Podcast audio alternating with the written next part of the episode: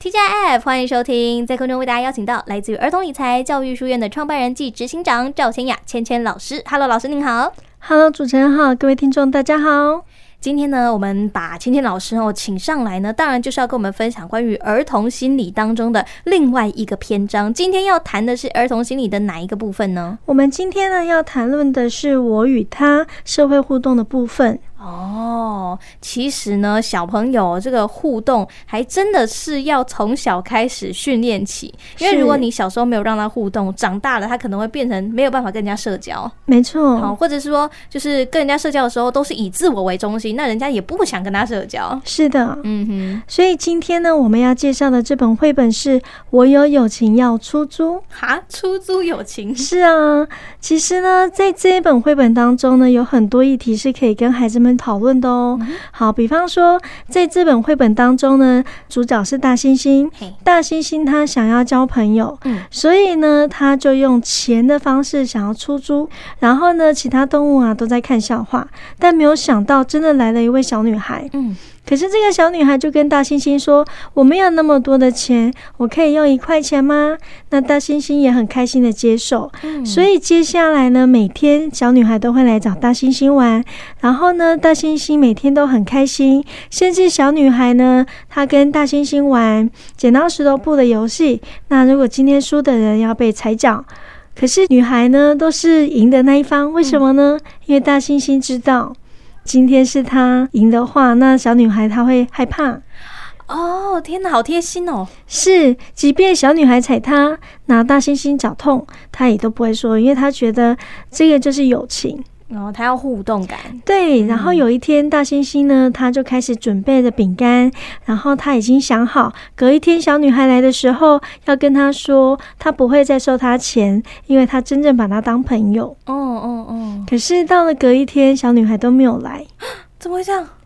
因为小女孩她要搬家了，所以大猩猩赶快去找小女孩，然后小女孩跟她说：“我要搬家，而且我没有钱，所以真的很抱歉。”可是大猩猩其实就很想跟她说：“我已经没有想要收你的钱，因为我把你当成真正的朋友。”那后来大猩猩呢，他就在想：“我好想再交朋友。”可是他这次不一样，他这一次一样写：“我有友情要出租，免费。”啊，对，没错，因为很多时候小朋友的第一个友情真的是用物质交换来的，可能是一支笔跟另外一支铅笔交换，就说，哎，我有这个漂亮的笔，我也有跟你交换，然后就变成朋友了。对，没错。嗯、所以呢，用物质交朋友真的是可以的吗？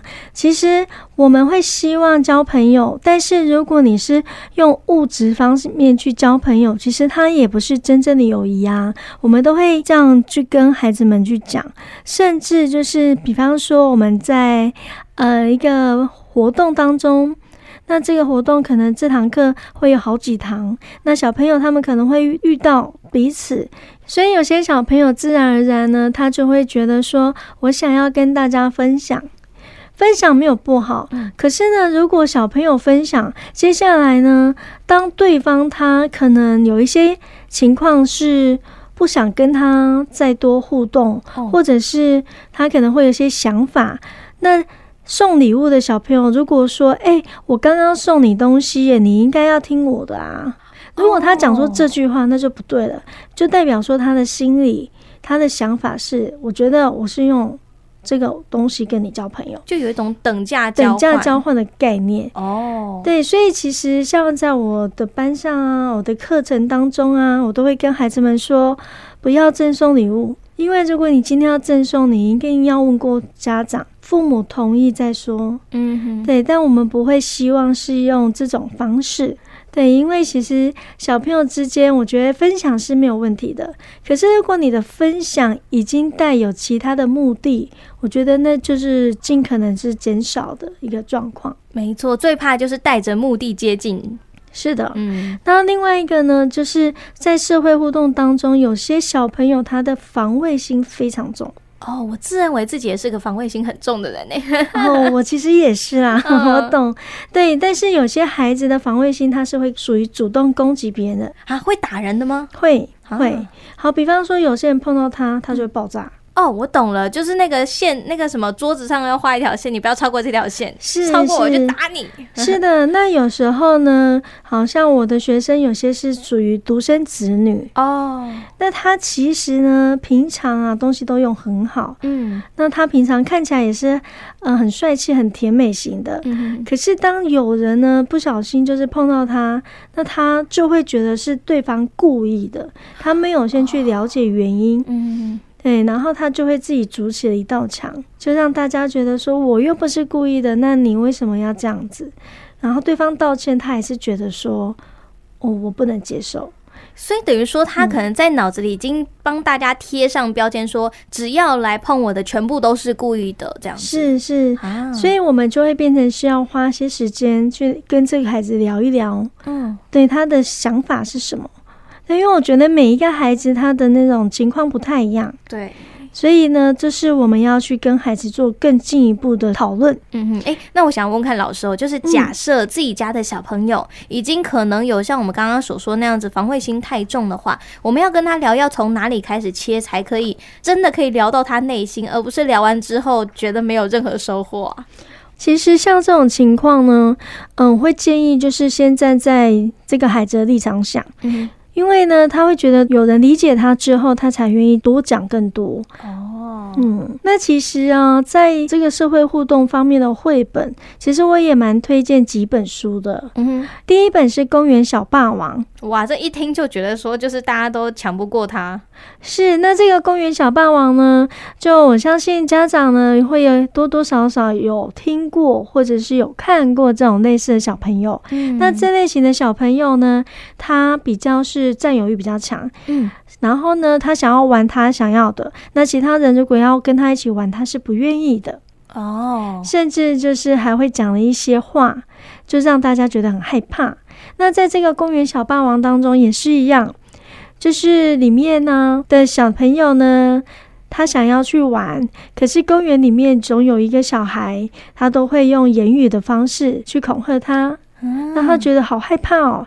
可是他回到家的时候呢，呃，他爸爸就会说：“哎，我以为你会去公园玩。”那他就会把公园发生的事情告诉爸爸，爸爸就会跟他讨论说：“好，比方说那个公园小霸王呢，他会讲，如果你进来的话，我就要把你绑起来。”哦天哪，这个是恐吓罪。嗯，然后爸爸就说：“那你会乖乖的让他绑吗？”那小朋友就说：“不会啊。”他就会想到他上一次就是帮狗狗洗澡的时候，狗狗就一直在挣扎，哦、所以他怎么可能乖乖让他绑着呢？哦，哇哦，换一个角度思考，哎，对，没错。所以爸爸会引导他去用不同的角度思考。嗯、那比方说，除了被绑之外，他就要挖一个大洞把我埋进去。你是讲这种类似的话，因为在玩在沙坑玩嘛。那爸爸也会讲说，那如果是这样的话，他在挖坑洞的时候，你在干嘛？对啊，你不会跑吗？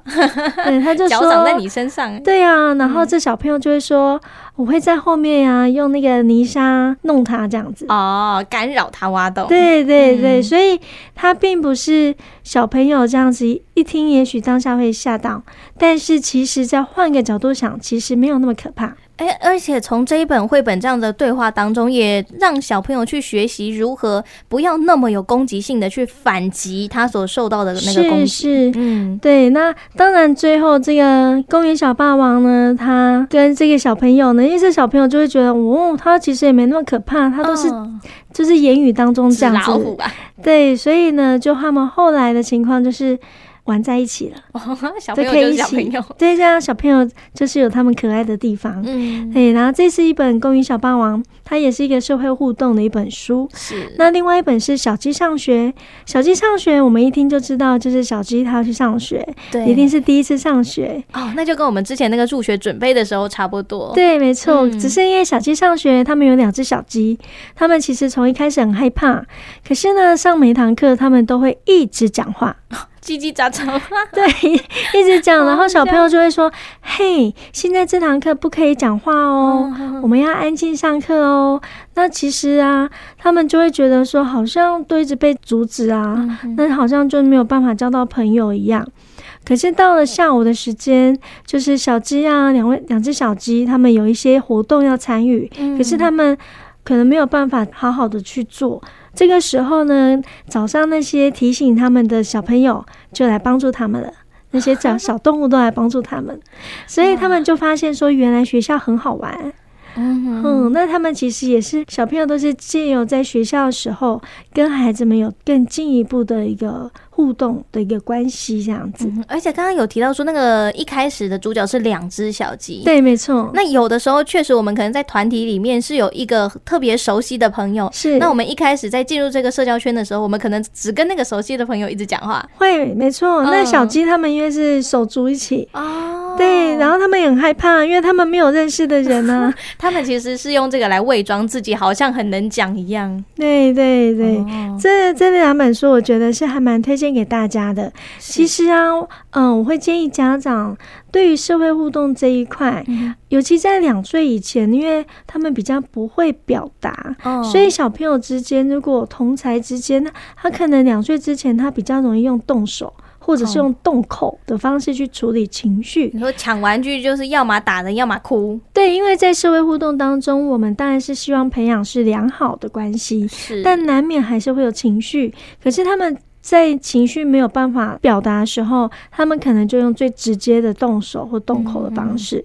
所以这个时候，家长可以试着就是说出孩子的话，让他们理解是因为这个原因吗？那两岁之后呢，其实可以让他们学习试着表达，嗯、过程当中就是帮助孩子去理解如何去表达这样一个方式。所以我们得循循善诱，不断的去询问他，对，一定要问他的想法，对，一定要有很有耐心，哦、对，因为毕竟两岁的小朋友，他要能够好好表达也没那么容易，真的没那么容易，他不会那么容易的，而且我们不能讲太深了、啊。哦。所以我问完他之后，我可能要帮他整理思绪，然后告诉他说：“如果你今天这样想，你应该是这样、这样、这样表达。”哦，这样子可能还是太太深入了啊！真的哦，对对，因为小朋友他可能有些小女孩比较会表达，可是小男生还不一定。嗯，对，那这时候呢，我们就要看他前因后果发生了什么事情。对，那他会讲出一些重点的字。哦，好好，那我们就循着这重点字，再跟他做更多的互动，甚至试着说出一些简单他听得懂的词汇，让他理解说，哦，这件事情是这样子吗？然后是不是因为这件事情所以生气之类的？嗯，哎，我有个问题，因为可能不是每一个爸爸妈妈都知道小朋友到底是什么样词汇他听得懂。那如果一般的这个家长要跟小朋友讲话的话，我们有哪一些可能名词还是什么要特别带掉吗？还是说要？怎么个说话的方式是真的小朋友听得懂的啊？我觉得那个状况应该要看当下发生了什么事情。那我我们来一个情境题好了，好，就是呃一个小女孩抢了另外一个小男孩的玩具，嗯，然后小男孩啪的一下扒了他的头。嗯，好，现在怎么解决？两岁以下的话，我们这时候就会说怎么了？啊，发生什么事情？先问，先问，嗯，然后他就会说他抢我玩具，抢玩具。嗯那为什么要抢？要先去了解。可是我觉得，在这过程当中，抢人家玩具，这个小女孩一定要学习道歉。哦，讲到个重点了，道歉。嗯，嗯，对，就是我们了解，说不可以抢哦，我们是不能去抢玩具。要玩的话，我们要等待。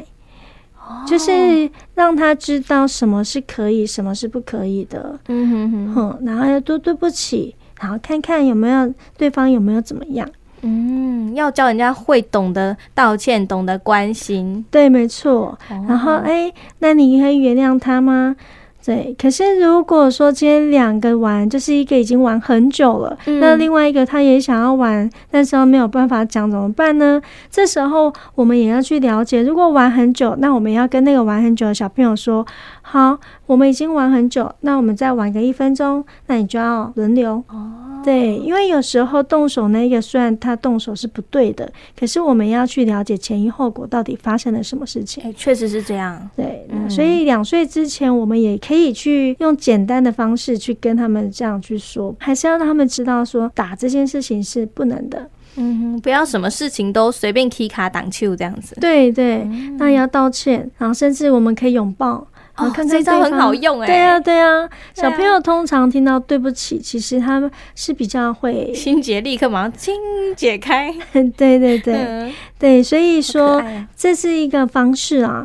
对，那其实我觉得在社会互动这件事情，它是长期的一个学习过程。嗯，甚至我觉得连大人都是在学习啊。没错，是啊。但因为我们在对于小朋友来说的话，如果今天我们的孩子他是属于独生子女，好了，他们可能社交互动不是那么充足。嗯，那这种情况呢，可能是发生在于比较少带孩子去跟其他同才互动，而且他们也没有上幼儿园的情况。哦，因为在还没有上幼儿园之前，其实独生子女一般都是在家里，对，所以大人一定会宠他，而且接触到的是不同年龄层的人。对，嗯，对，那小朋友独生子女比较能够跟大人相处。如果他今天都一直在家，比较少出去互动的话，他会觉得大人都听得懂他的意思，甚至他们都会让着他。哦，对，所以他会自然而然养成了一些，他觉得应该让着我，对，你一定要让我的这种心理。啊，嗯，所以说，其实如果可以的话，建议呢，家长可以带着孩子，比方说去亲子馆啊，去公园啊，然后带领孩子跟其他的小朋友做互动。这种互动其实都是一个很棒的，因为他可以从那种观察、模仿开始。嗯，然后呢，从游戏中去练习。没错，没错。其实你可以带着他去社交，是啊，可能是妈妈先跟妈妈社交，爸爸先跟爸爸社交，然后才跟小朋友说：“哎，你看那个哥哥，哎，你看那个弟弟妹妹。”是是。然后带着他一起去社交，这样子。对，我觉得这一点比较有趣的地方是，因为毕竟每个孩子的特质不一样。哦。有些孩子很内向，有些很外向。对，那很外向的小朋友，他不用我们这样带领，他很快就可以跟其他同才就就是很快变大姐大，对，变成好朋友也说不定。真的，但内向的孩子，你要给他一点时间。那再来就是，嗯，如果今天我们的孩子他是有一些情绪障碍的问题哦，那因为这个在他的人际关系、社会互动方面就会有很大的影响，嗯，这一块就需要借助专业的医师的协助了。对，而且越早越好，对不对？对，一定是越早越好，因为孩子都有他的关键期啊，关键期嘛。通常我们会建议，可能在几岁之前就可能要稍微注意一下。其实六岁已经我觉得算晚了，哇，嗯。因为如果他今天这个孩子他已经有上学，嗯，上幼儿园，幼儿园老师其实都算专业的哦。哦，毕竟啊，家长面对到就自己的一两个孩子，对，顶多三个好了。可是幼儿园老师他要面对是非常多的小孩，几十个，非常多。所以说，他可以在他的专业马上可以判断说这个孩子有没有什么样的状况。哦，我们最常会遇到的是。有些我们跟家长讲，结果呢，家长会觉得说，才不是这样子呢。